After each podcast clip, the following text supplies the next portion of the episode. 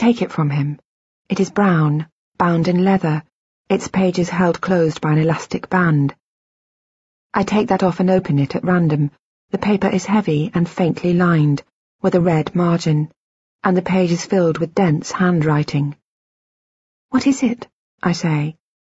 It's a journal, he says, one that you've been keeping over the past few weeks. I'm shocked. A journal. I wonder why he has it.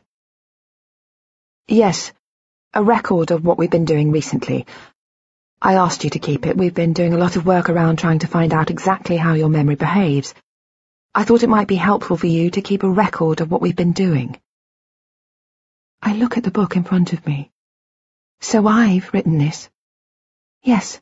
I told you to write whatever you like in it. Many amnesiacs have tried similar things, but usually it's not as helpful as you might think as they have such a small window of memory. But as there are some things that you can remember for the whole day, I didn't see why you shouldn't jot down some notes in a book every evening. I thought it might help you to maintain a thread of memory from one day to the next. Plus, I felt that memory might be like a muscle, something that can be strengthened through exercise. And you've been reading it, as we've been going along?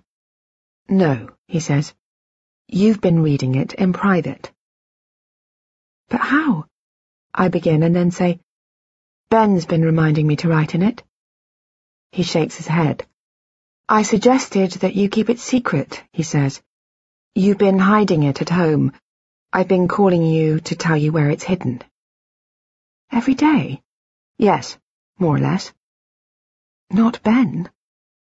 He pauses, then says, No, Ben hasn't read it. I wonder why not. What it might contain that I do not want my husband to see. What secrets might I have? Secrets I don't even know myself. But you've read it. You left it with me a few days ago, he says. You said you wanted me to read it.